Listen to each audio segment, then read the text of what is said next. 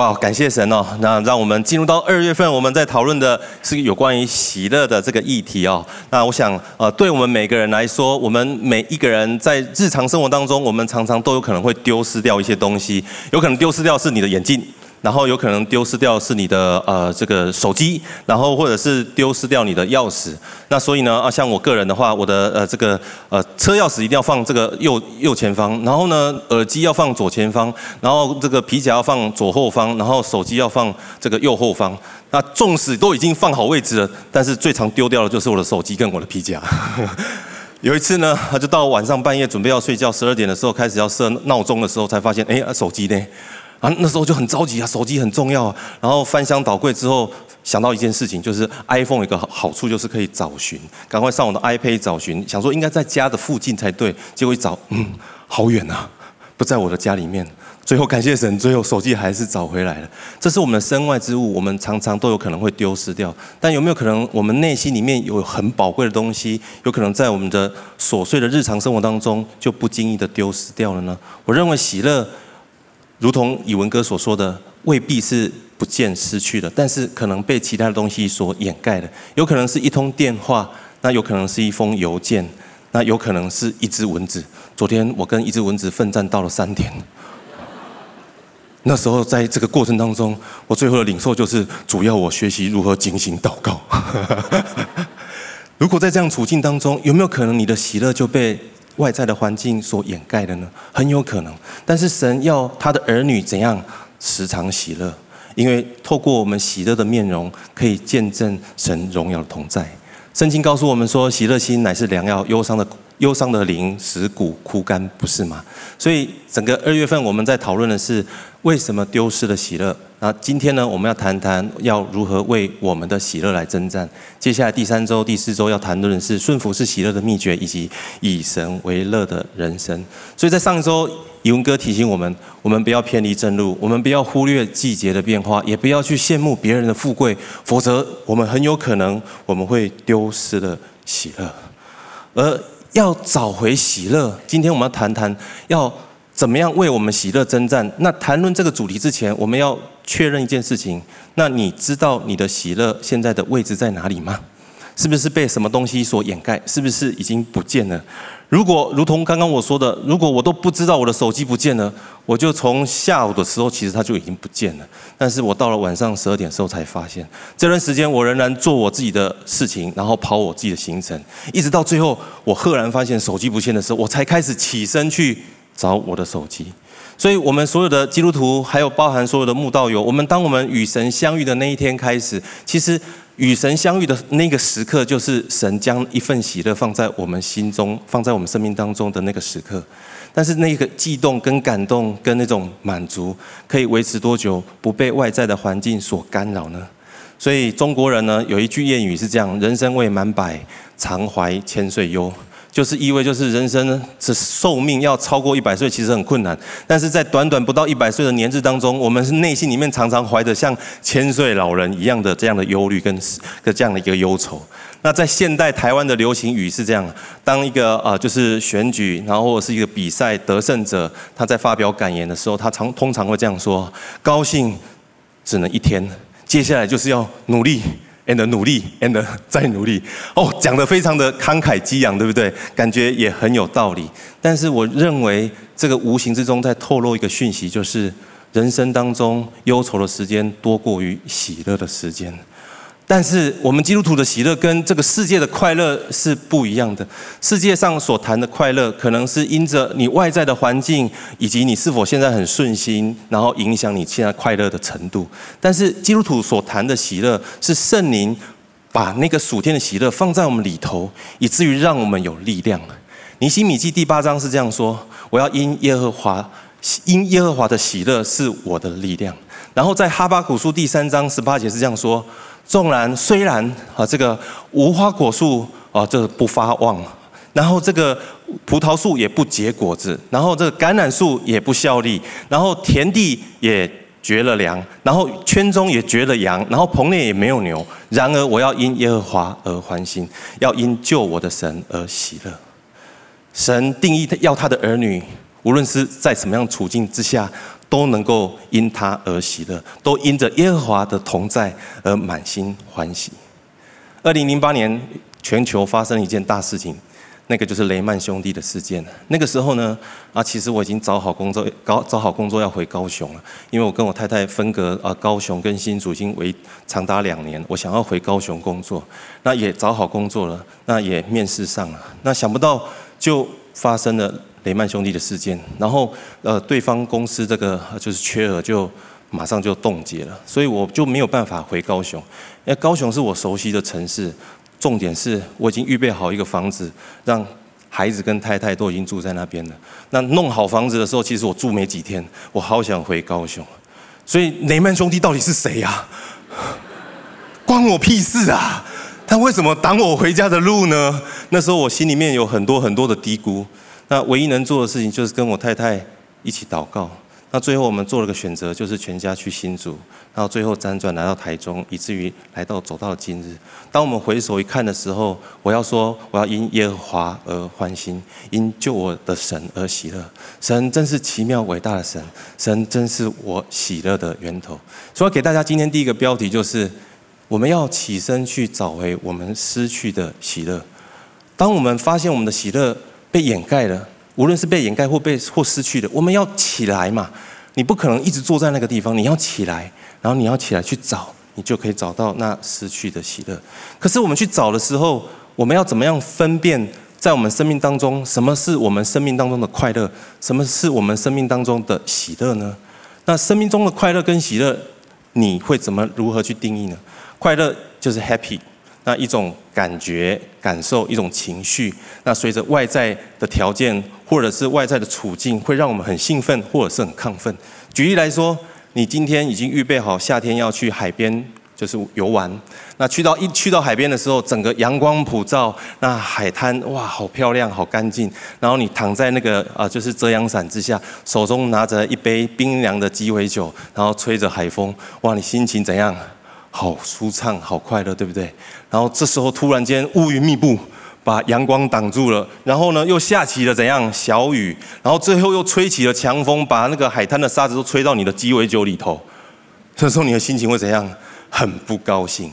那这个就是指的就是快乐。那喜乐是什么呢？喜乐也是一种情绪，但是是一种很深层的情绪。它不是因着外在的环境跟条件是否顺心，而是因着我们内里。我们怀着什么样信念，我们怀着什么样认知而带出的一种力量。所以在雅各书第一章二到三节是这样说：弟兄们呐，你们落在百般的试炼当中，都要以为大喜乐。读到这段经文的时候，你会觉得说：哦，基督徒都是被虐狂吗？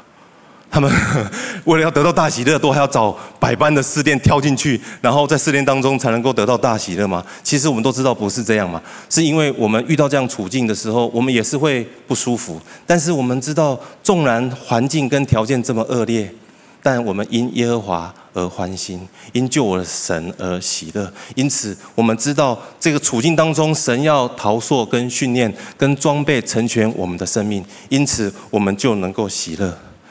所以这样子的力量是源自于我们的认知。我再打一个比喻，有两个男人站在大雨当中，一个很开心，那一个很生气。那你问那个不开心的男人说：“你为什么不开心？”他说：“因为下雨。”你问那个开心的男人说：“为什么？为什么开心？”他说：“因为下雨。”那你会说：“哎，一样的环境啊，怎么会有不一样的反应？然后，但是都是因着相同的原因，因为下雨。”再问那个不开心的男人。为什么下雨你会不开心？因为我原本今天定义要去打高尔夫球，但是一场下一场大雨打坏了我的计划。你问那个开心的男人，为什么下雨你会开心呢？他说：因为我是农夫，我的我的田地刚刚播了种，那秧苗刚刚好下去，因此我呃非常的开心。一样的环境，一样的处境。那一样的原因，那为什么会带出不一样的结果？因为源自于他们里头的信念跟认知。所以，我们一起来读一段经文，在罗马书第十四章十七节，一起来请。因为神的国不在乎吃喝，只在乎公义、和平，并圣灵中的喜乐。那我婚后半年呢，很感谢神，神就给了我们一个第一个孩子。那很顺利，三十八周之后，孩子就出生了。那么接下来我们就很想要有拥有第二个孩子，然后就开始一切就是非常的不顺利。那中间过程当中也经历过啊，孩子呃太太流产，然后有很多大大小小的事情都非常的不顺利。然后一年过去了，两年过去了，三年过去了，四年过去了。原本我心里面本来信心满满，因为想说第一个孩子这么快就神就赐给我们了，第理论上第二个孩子也应该很快，也应该很很容易。而且那时候还非常信心满满，说主啊，我要一个孩子是男孩子，所以。一年过去，两年过去，三年过去，四年过去的时候，原本从呃一定会有男孩子到有孩子就好，然后到最后的时候，心里面想的是会不会神预备给我的产业就只有一个孩子？就在那个时候，我们刚好全家搬到台中，然后来到金禧教会，然后开始我们重新回到教会生活，在操练我们的祷告。那在祷告当中，圣灵就带领我去看到第一个孩子出生的时候，我有进产房陪产。那我原本想象中的孩子出生，应该都是眼睛都是紧闭，然后嚎啕大哭，然后像外星人一样皱皱的这样。结果我们家老大出生的时候，他没有哭，他两颗眼睛张得大大的，咕噜咕噜的转，然后看着我，仿佛在跟我说：“爸，我来了，你好吗？” 我心里面充满了喜悦，充满了这种无可言喻的感动。圣灵在祷告当中带领我去看到这个图像的时候，以至于我里头的喜乐就让我有力量继续可以跟我的太太一起为这件事情来祷告。就在我的岳母已经为我们预备好包生男的中药配方，已经送到我们面前的时候，我们发现我们有了第二个孩子。神真是我的喜乐，耶和华真是我的满足。神就是我们一切一切的源头。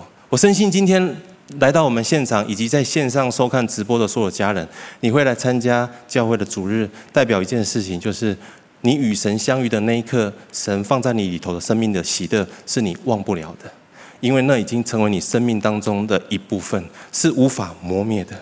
但是很有可能是因为你现在的处境、你的困难，还有你所受到的创伤，或者是你现在所遇到的磨难，让。这些灰尘跟杂物把你的喜乐给掩盖了，而面对这样的一个处境，你要深信一件事情：圣灵是超越时间、空间、超越一切的神，他可以帮助我们去找回我们生命当中的喜乐。而耶稣知道我们每一个人在面对这样处境的时候，我们必须起身，我们一定要从我们的处境当中，原本我们在这个地方很哀伤，一定要从这个地方站立起来。当站立起来的时候，这个行动就开始。在与这个我们的处境来征战，我们就可以借着圣灵找到神放在我们生命当中的那一份喜乐。耶稣很知道门徒也需要这样的经历，所以我们一起来读几段经文，我来读就好了。这个耶稣要差派这些门徒的时候，他知道这些门徒必须要有这样真实的经历，他们必须站起来走出去，他们才能够经历圣灵的带领。然后经历圣灵带领之后，他们才知道圣灵带领里头的喜乐是什么。所以耶稣派他们去传福音。他们说：“他说不要带钱囊啊，不要带口袋，甚至不要带鞋，在路上也不要问别人的安。进了无论进哪一家，就先说愿这一家平安。”如果今天耶稣对我们所有的他的儿女说：“去传福音，然后不要带钱囊，不要带口袋，不要带鞋带，啊，不要带鞋，也不要问安，就这样出去。”你会说：“夫子啊，这个挑战会不会未必太大了？至少给个什么季刊嘛，那么亿万大红包嘛，对不对？或者是给我们一个什么小东西，祝福的贺卡，让我们可以去传福音。”而这七十个人。什么没有说就出去了。我们一起来念下一段经文。这七十个人回来之后，他们的反应是什么？一起来，请。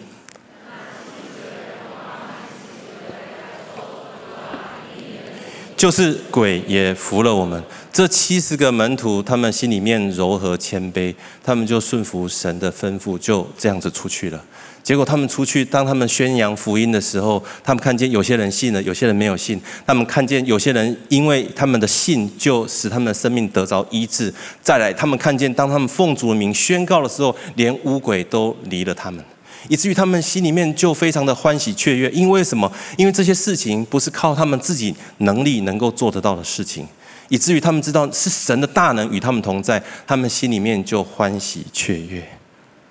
接着，耶稣知道他们心中的满心的欢喜，继续对他们说：“我已经将权柄可以践踏蛇跟蝎子的权柄赐给你们了，断没有什么能够害你们。然而，不要因为鬼服了你们就欢喜，要因你们的名被记录在天上而欢喜。”神告诉他说：“你们可以经历这样的事情，超自然的事情，源自于我已经将这个权柄赐给了你们。”今天我们在座所有的来宾朋友，所有的家人，当我们相信耶稣的那一天开始，神已经将这个权柄赏赐了给我们。所以面对任何的困难跟处境的时候，当我们很忧愁，当我们很愁烦的时候，我们要记得神已经将这个权柄赐给我们，神的大能与我们同在，而因此我们就会里头有喜乐、有欢喜。更是神告诉我们说，不要因为只有这样子就开心，要因着我们的名被记在天上而欢心。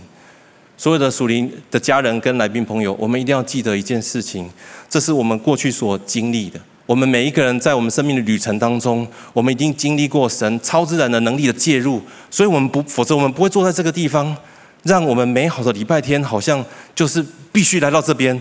那因为为什么呢？因为我们知道这里有更美好的事情，不是吗？而神告诉我们说，我们的名被记在天上，我们就要因此而欢喜。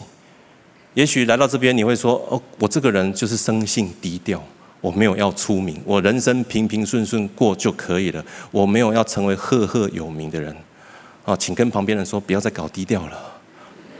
因为我们是世界的盐和光啊，你是盐跟光，你要怎么搞低调？没办法搞低调，一定是很高很高调的。虽然我们没有办法像有些名人一样，可以将我们的手印印在星光大道上啊，把名字签在上面哈啊，也没办法像有些呃，就是呃，就是企业名人，可以这个事业有成的时候就写本这个自传，然后写一个我如何经营我的这个什么点点点点点点。我们也许没有办法这样，甚至你上我们的上 Google 去输入自己的名字，也没有办法在维基百科找到自己的名字，但是神告诉我们说，你的名字他都记得，而且你的名字已经写在他的册上，在我们还在母腹当中还未成型以前，神已经看中了我们，我们的名字都写在他的册上。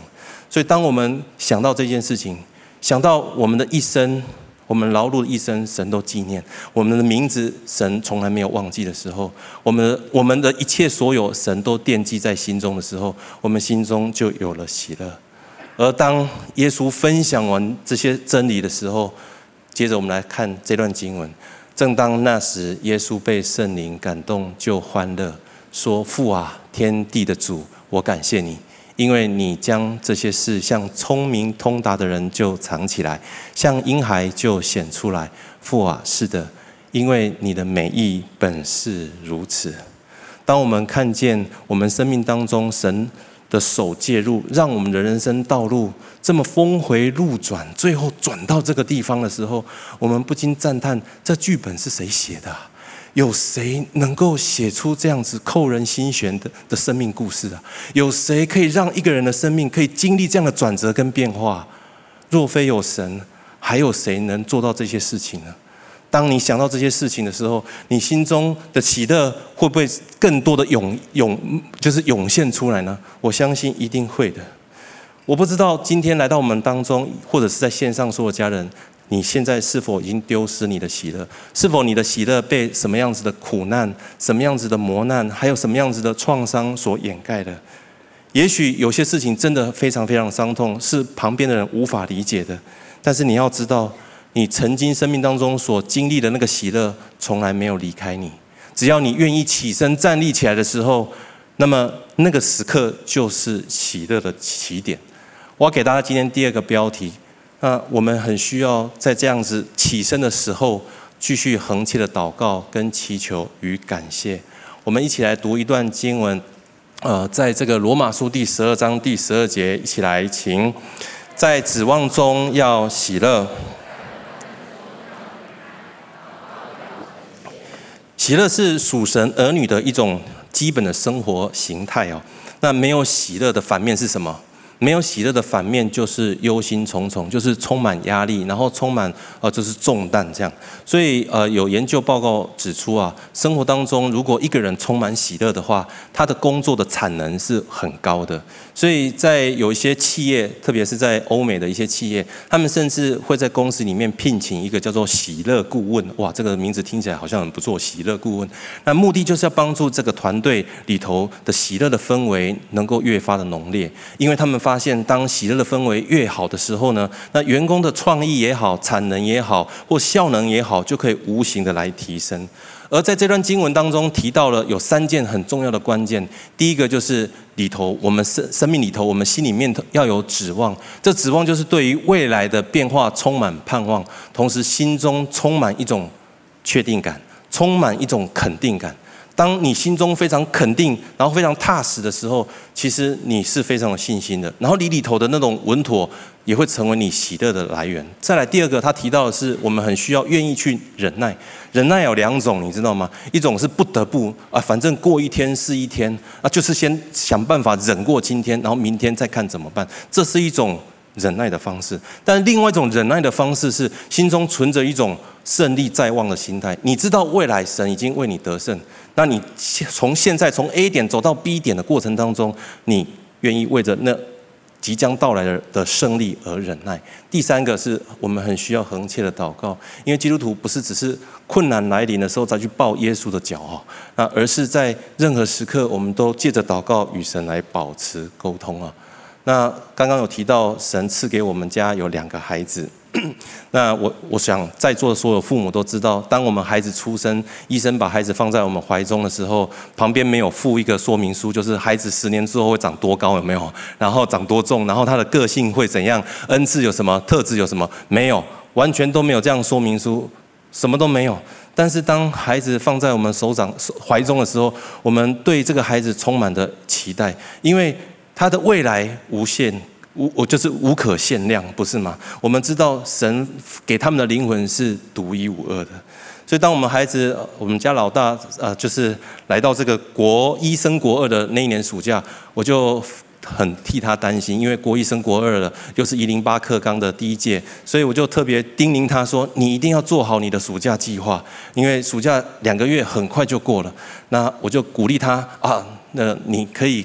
啊，就是做好计划，有什么需要跟爸爸讲，爸爸都全力支持。好，一个礼拜过去了，没反应；再过两个礼拜，没反应；最后一个月过去了，我就越来越紧张。我就跟他说：“女儿啊，你的同学他们都做了什么样的计划？你可不可以分享？”他说：“没有，大家都这样。”然后又一个礼拜又过去了，两个礼拜又过去了，三个礼拜又过去了，最后整个暑假就过去了。那一整个暑假，他早早的睡，晚晚的起。哦，我非常的忧心。那我唯一能做的事情就是不断的为这个孩子祷告。想不到在这两个月，神给了他一个独特的礼物，就是他长高了十二公分。他回学校的时候，老师看到他，啊，你暑假都吃什么，可以长那么高？许多人啊来到我面前说：“哇，你的孩子长那么高。”这个爸做爸爸的原本的想法全都放在旁边了，因为。神为我们预备的喜乐，预预备了这份礼物，那所带来的喜乐满意我们的心。你知道，当我们再次定睛仰望神，对神有指望，愿意在我们的处境当中继续忍耐，然后恒切祷告的时候，那么神就将那一份喜乐。放在我们里头，我们也就找回我们生命当中原本被掩盖的那一份喜乐。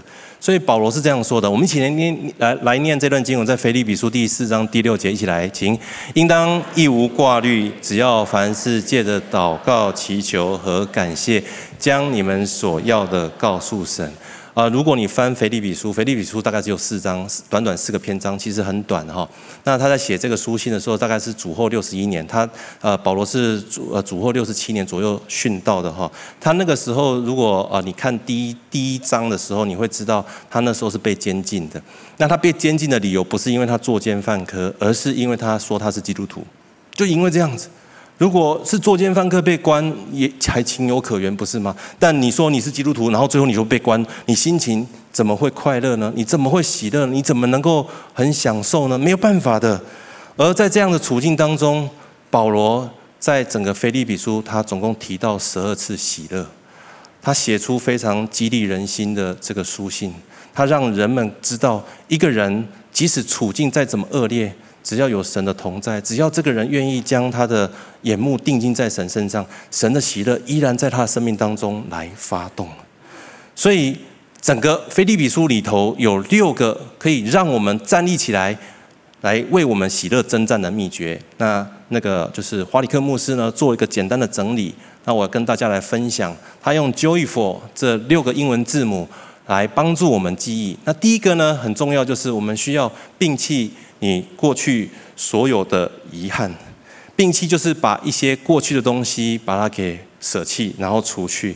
所以在腓立比书第三章十三节是这样说的：“我只有一件事情，就是忘记背后，努力面前，向着标杆直跑，要得要这个神在基督耶稣里面从上头召我来要得的奖赏，不是吗？所以我们必须把我们过去的东西把它给放下。你会说哦，这个说的容易，做的难，对，确实很难。但是当我们愿意悔改的时候，那些过去不是记忆，不是神要把它给消除掉，而是在神的手中。”所以以至于这些东西让神成为，让神使这些东西成为我们生命当中祝福的时候，我们就能够继续的聚焦在未来。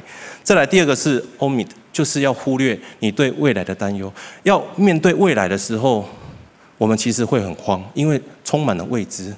而神告诉我们说，我们要应当一无挂虑，只要凡世界的祷告、祈求和感谢，将我们所要的、所祈求的来告诉神，神出人意外的平安就在。就保守我们的心怀意念，不是吗？再来第三个呢，是 yield，就是要顺服神的旨意。如果一个人只是随波逐流，大家都去这里，你就跟着去；那大家都这样排队，你就跟着排队。你不知道你为什么来，那你也不知道你来这边要做什么，你也不知道接下来你要往哪里去，你就很难有喜乐，因为你是跟着大大众在。摆荡，所以在腓立比书第一章二十一节，保罗是这样说的：“因我活着就是基督，死了就有益处。”如果你想要拥有一个喜乐满意的生活，那我们就很需要配合神创造我们的目的。神给我们的标杆在这边，我们需要配合神往神给我们的标杆来前去。我们的孩子哈，刚刚也刚刚有分享，国一升国二的时候跟我分享说：“爸爸，那个如果神告诉我说要往这边去，可是我很想想往这边去的话，那如果你是我，那你会怎么办？”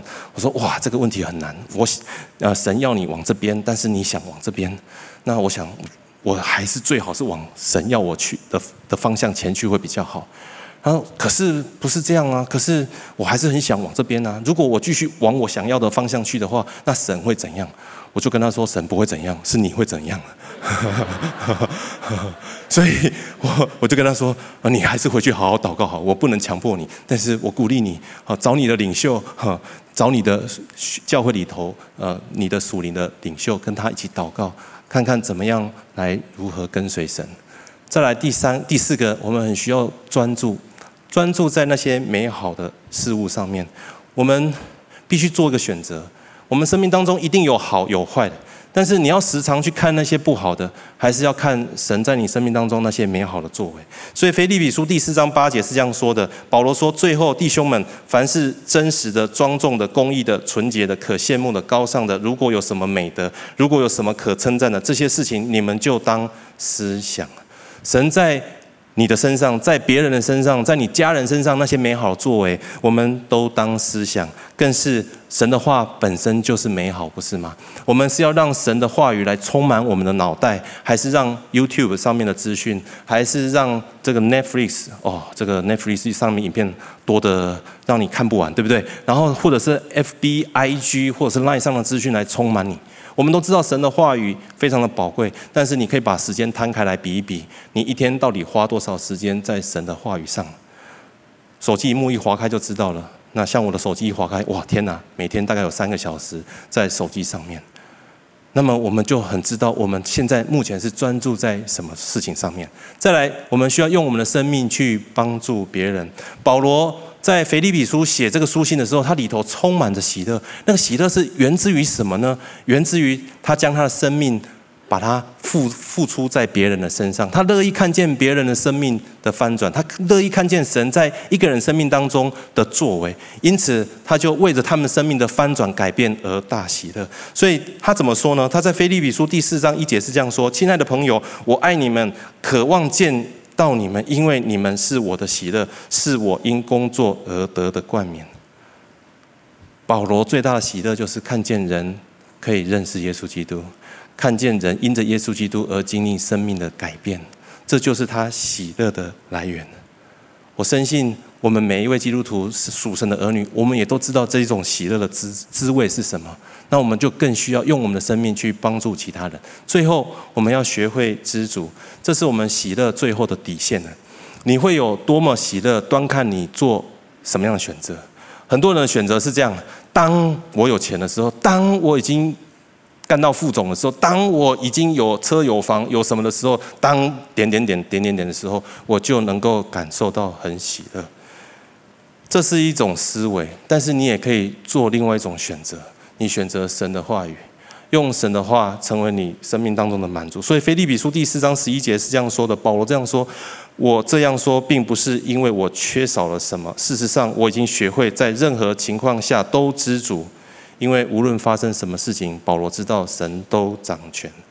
有些人会说：“可是我的个性本来就不是那么阳光，我是比较阴郁型的。那些比较呃正面正向思考的，他们本身就是比较阳光。”我要说错，绝对不是这样。选择权在我们的手中，你可以做个选择：要么就是担忧，要么就是你觉得在羡慕别人，要么就是做个选择，好好来到神面前向神祷告，将你的眼目定睛在神的身上。我相信，当我们起起身，然后按照神的教导去做的时候，我们就能够找回我们的喜乐，我们就能够为我们的喜乐来征战。最后要给大家今天第三个标题：当我们在这个过程当中，在征战的过程当中，我们要享受我们目前所拥有的这一切。在网络上有人说，有钱是万恶之源。我认为有钱，钱本身不是什么，没有什么太大的问题，因为我也需要。金钱，我需要透过钱来购买我日常生活当中一切的所需。但是一个人内心如果想着说，我一定要更有钱，我一定要非常有钱，因为有钱才能够做所有很多的事情的时候，那么就要特别留意了，因为有可能他心里面把钱当作是他最重要的依靠。他必须要依靠这个钱，他才能够完成许多事情的时候，也许他就无法享受他眼前所拥有的。所以，我们一起来读一段经文，在提摩太前书第六章十七节，一起来，请你要嘱咐那些今世富贵富足的人，不要自高，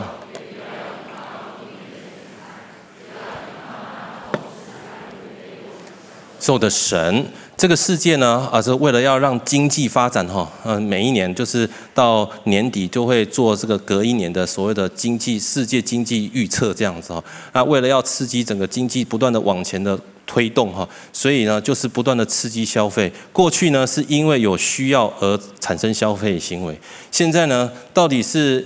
呃，为了要消费而不断创造新的需要，还是这些这些需要是我们的日常生活的必要？其实我们已经很难分得很清楚了。所以，其实我们不难观察到我们身旁的人，那你会看到他们一个现象，就是他们不断努力的去赚钱，然后接下来怎样？不断努力的拼命的去花钱，然后在这个过程当中，他们会问别人说，他们会问他们自己说：我在这个过这个过程当中，我得着喜乐了吗？我可以得着我想要的快乐了吗？我曾经也有类似的想法，我想说，当家里关系紧张的时候，是不是能够预备一个好的环境，然后一个非常高档的一个一个住宿，然后或者是旅游的行程，那么就可以让家人的关系可以重建。所以有一年啊，公司给的这个红利还不错，我就安排了全家人一起在过年的期间去住涵碧楼，哇，贵得要死。然后去的时候。想不到就在除夕夜的那一天晚上，就在吃饭的时候，家里面整个家在餐在餐桌上面又起了一些的冲突啊、我觉得花了钱，然后又得不到这个效果，好失望，好难过。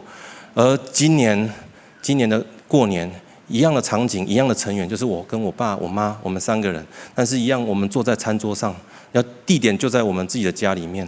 那没有什么非常呃这个豪华的这些的环境，那桌上也没有非常非常这种就是装饰精呃就是精美的这些点心，就只有粗茶淡饭。但是我们聊着聊着，那妈妈聊起原来这个信仰，其实在她高中的时候，因着啊这个他们住家附近的一个牧师师母，都会去照顾这些没有办法吃白饭的这些高中生，所以福音的种子就在那个时刻进入到他的生命当中。而父亲也分享，我的爷爷是雕刻偶像的，若不是因着信仰，也许他的人生的光景。跟他所原本所期待的又有很大的不同。我们聊到了晚上将近快要一点，我觉得在这个过程当中，那种氛围、那种满足是用金钱无法买得到的。我相信我们每个人都有类似这样的经历，但是也许在现在这个处境当中，有许多的困难，有许多压力来到你的面前，让你没有办法很享受你现在的生活。也许有些人就会说：“你说得很轻松，如果你来过我的生活，来看看你能不能享受我现在所面临的环境。”我会跟你说：“我真的无法完全的理解，因为我真的不是你，我无法百分之百的知道。但是我知道有一位神，他完全的了解。”再次，让我们来读这段经文好吗？这是神对我们每一个正在这样处境当中所有的来宾朋友、所有的家人所要说的话。一起来，听。虽然无花果树不不发旺，葡萄树不结果，橄榄树也不效力，田地出粮食，园圈中缺了羊，棚内也没有牛。然而我要因耶和华欢心，因救我的神喜乐。想象一下。就如同刚刚我自己亲身经历，一个场景是里头穿着许多华服的人，然后呢，有精美的这些的餐点在餐桌上面，那也有许多人跟你一样，都坐在这样这样子的一个啊排场里头，他们在分享着过去这一年当中，他们怎么样买了新车，买了新房，事业怎么样的突破，然后手上戴满了许多钻戒，然后不时要跟大家说，哎，大家别客气，尽量吃，尽量吃啊，好。那这是一个场景，那另外一个场景就是如同如同刚刚我所分享一样，非常简约自然，然后没有任何的这个就是压力，然后你们很轻松的坐在这边分享过去一年当中你怎么样在软弱当中神帮助你，而让你可以从低谷当中走出来。每个人彼此分享，然后彼此为彼此神在他对方生命当中的作为而献上感谢，然后最后彼此一起来祷告。如果是你。你会想要选择哪一种方式来享受你的人生呢？很遗憾的是，并不多人他们愿意选择让神走入到他们的生命当中，因为他们认为说啊，如果来到成为基督徒之后，很多限制诶。第一个礼拜天一定要一定要来主日，再来礼拜天主日结束结束之后，他们都问你要不要去参加小组，然后参加小组之后，他会问你说你要不要去一万。然后去医院之后，他会问你说：“你要不要参加成长班？”然后接着就会觉得好像有完没完这种感觉。再来另外一种就是，好像来到教会之后，过去我可以去酒店，可以去声色场所，好像去 party 的那种、那种、那种过去都不能再做了。那种很快乐的事情我都不能再做，有很多的限制。再来，好像成为属灵人，这些人好像看起来有点呆板，好像有点刻板。跟旁边说，这些都是乱讲的。基督徒到底要怎么样真实的享受生活？第一个就是我们内心存着无愧的良心，不是我们没有罪，而是我们的罪，耶稣基督已经为我们承担了。我们知道我们是罪人，但是我们知道我们是蒙恩的罪人，所以我们心中可以存着无愧的良心来到神的面前，说我是罪人，但是耶稣基督为我承担了一切。再来，我们在神的爱的当中，我们可以有安全感，这是这个世界上你买不到、找不到的。再来，就是我们可以在教会里面不用戴着面具。我们可以开怀的大笑，可以真诚分享你自己的软弱，神怎么样让你的软弱变为刚强。再者，我们可以和不会操弄我们的朋友相处愉快，我们不用担心别人会嫉妒，然后不用担心别人会把我们当做是他的比较对象。你知道，你变成别人比较对象是很辛苦的，他基本上就是把你变成他的假想敌，什么事情都要跟你比，什么事情都要赢过你，你会很有压力的。再来。当我们在教会当中可以享受生活，是因为我们正在效法基督，也就是说，我们正在学习如何像耶稣一样去关怀别人的需要。而耶稣刚刚所所提的经文，耶稣里头的圣灵的喜乐也一样会充满我们，而且我们还会得的更多。最后，当我们委身教会、委身在神的关系当中，神的话语将充满我们的日常，而神的话语是何其宝贵，不是吗？而基督徒能够享受这么多，有哪里不好的呢？所以我鼓励大家，还没参加亿万生命更新营的，请参加我们的亿万生命更新，让神来调整你头你里头的认知，改变你里头的信念。你知道你的认知、你的信念、你的价值观，决定你是否能够得着这喜乐的生活。我们再一次来读这段经文，在提摩太前书第六章十七节，你要嘱咐那些今世富足的人，不要自高，也不要依靠无定的钱财，厚赐百物给我们的神的神。呃，有一部电影，那呃，应该不是说一部哈，有很多部电影都是这一位导演叫做彼得达克特他创作的，他是一名基督徒。那他创作的的电影有很多，大概都是电影，都是卡通动画啊，脑筋急转弯，然后《玩具总动员》、瓦力、天外飞来奇迹，这些东西都是他创作。还有这个灵魂急转弯。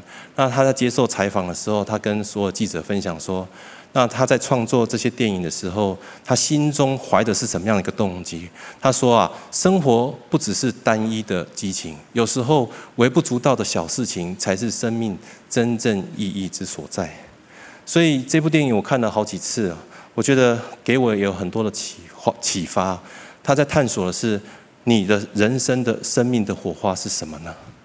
是你的梦想吗？是你的热情，你想要追寻的吗？还是你一生一定要完成的志业是什么？还是神给你的天赋？你比别人会唱歌，你比别人会跳舞，那那些东西是你的生命的火花吗？而当你完成你自己的人生梦想的时候，当然很快乐。但是如果没有办法完成你的梦想的时候，那你还能够喜乐吗？所以在这个电影当中的男主角，他对着他妈妈非常生气地说：“我不想在我人生快要结束的时候，才发现我人生是一片空白。因为在他里头的信念是，一个人之所以可以喜乐跟满足，是因为他可以完成他的梦想。但是当他可以达成他梦想的时候，那然后呢？难道？”追寻梦想的过程本身就是他生命的火花吗？还是他只是想要享受有一个梦想可以追寻？那那种追寻梦想的快感是他生命的火花？还是他可以在这个过程当中找到他生命当中他所在意、所珍惜的人事物？透过这个故事、这个电影里头许多角色的对话，那他发现。原来生命当中最宝贵的火花，就是在日常生活当中微不足道的小事里头，原来就可以找着神放在里头的生命的火花。也许非常简单，就是一块廉价的披萨的滋味，就是一片树叶从树梢上飘下来的过程，就是阳光洒在一个人的身上，然后让他看见那个温暖，感受到那个能量，就是这么简单。但是就在这其中，他可以找到生命的火花。我认为神给我们生命的本体早就已经被赋予许多的美好，而我们需要做的事情就是去好好的去体验，好好的在我们有限的人生当中去体验神原本已经放在我们里头这一切的美好。那最后，我们不需要去借着多么伟大的成就才能够证明我们自己内里的价值，而是在我们认识神之后，就明白自己原来有什么样的价值。而当你与那些很清楚知道自己生命价值的人彼此互动的时候，你才能够真正的学习如何去爱跟被爱，然后学习如何接纳跟被接纳。最后，这些点点滴滴把它串接在一起来的时候，就成为我们生命的全部。所以跟旁边说，要委身在小组生活，这真的对我们每个人来说非常的重要。我们一起来祷告好吗？主啊，我们再次要为着你今天为我们预备的讯息来献上感谢，因为圣经当中每一句话语，没有一句不是带着能力的。我们深信，透过今天。神你的话语要再次让我们找回我们生命当中的喜乐，同时在我们生命当中的处境当中，勇敢的站立起来，来为我们自己的喜乐来征战。我要特别为我们当中一些人来祷告，就是好像我们中间有些人，你已经工作很长一段时间，你在你的角色跟你的位分上面，你已经服侍了许久，那工作对你来说已经非常非常的上手，因为这是。你习以为常的，是你很老练的，但是在过程当中，你渐渐失去了喜乐，因为你觉得这些东西都一成不变，有一种倦怠感，有一种疲乏感充满你的心，然后你会觉得你心中很无力，然后你也觉得每天好像感觉都很无趣，然后最后你看什么事情都不顺眼，看人讨厌，看事情很厌烦，看每个物品都觉得这些东西都旧了。但我觉得今天神好像要把一个新的眼光放在你的里头，他要帮助你，原来可以从这样的处境当中跳脱，不是换工作，而是从你的处境当中起身站立起来，去找回神放在你里头的喜乐。也许那个喜乐跟生命的火花就在。你回家的路上，你就可以找找，而你必须要勇敢的站立起来，去找回你的喜乐，为你的喜乐来征战。如果你是这样家人，我也要为你来祷告。我要邀请你，你可以将你的手右手放在你心上，让我为你来祷告。另外，在我们当中有些人，你心中有一种不满足，你无法形容那种不满足跟渴望是什么，好像有一种强烈的这种力量在推动了你，你要去做什么惊天动地的事，好像要超越什么。我觉得这个是神放在你里头那种神圣的不满足，但是我觉得神也要对我们当中这些人来说，你要先能够享受神现在为你所预备的这一切。好像当每一天你去领受百分之一的喜乐，持续三百六十五天的时候，你知道这个是非线性的成长。到年底的时候，你会发现将近有五十倍的一个跃升，一个跨越。就在每一天一点点、一点点累积下去的累积下去的时候，你会发现神要来满足你心中的渴求。如果是这样的家人，我要邀请你，可以将你的手放在你心上，让我为你来祷告。我相信神的话语没有一句是落空的，神是信实的，神是值得我们依靠的，值得我们信赖的。主啊，我们要奉你的名来祝福每一位按手在他们心上的家人、跟来宾朋友，还有线上所有许多的家人。当我们抬起头仰望你的时候，我们就必看见，你用笑脸成为我们的帮助。主啊，你要将那属天的喜乐再次浇灌下来。你如何浇灌将？这样圣灵中的喜乐浇灌在耶稣的身上，也要浇灌在我们每一位弟兄姐妹跟每一位家人的身上。让我们再次找回我们的喜乐，让我们再次在我们处境当中站立起来，为我们的喜乐来征战。赞美神！同时要为着我们今天来到我们当中，第一次来到我们当中的新朋友，你来祷告。既然你空手来，我渴望你，你能够带着从神而来的喜乐离开这个会场。我也邀请你跟我一起来祷告。我祷告一句，那么你就来祷告一句。亲爱的耶稣。亲爱的耶稣，我相信你是真神，我相信你是真神，我愿意打开我的心，我愿意打开我的心，接受你成为我的生命主宰，接受你成为我的生命主宰，我也愿意承认我过去的过犯，我也愿意承认我过去的过犯。愿你来指引我未来的人生。愿你来指引我未来的人生。祷告奉靠耶稣基督的名。祷告奉靠耶稣基督的名。阿门。我要恭喜你，如果你刚刚跟我做了这样的祷告，那相信神要成为你生命当中的帮助。我们一从位置上站立起来好吗？我们再次用这首诗歌来回应爱我们的神。一起来唱，唱唱喜乐，向主高歌，不论环境如何。高山或低谷，主都看顾，相信就能蒙福。常常祷告，耐心等候，主做事有定时。流泪撒种，必欢呼收割，相信就有喜乐，相信吗？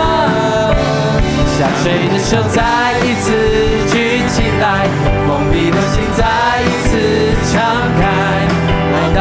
忧虑，放下一切重担，来到主的面前，我喜乐满怀。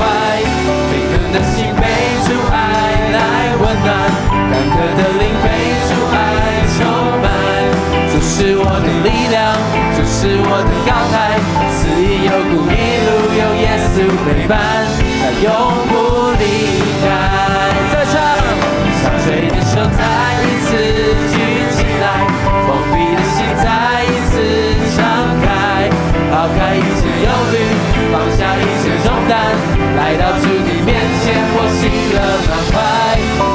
的心被主爱来温暖，干渴的灵被主爱充满。主是我的力量，主是我的高台，死荫幽谷一路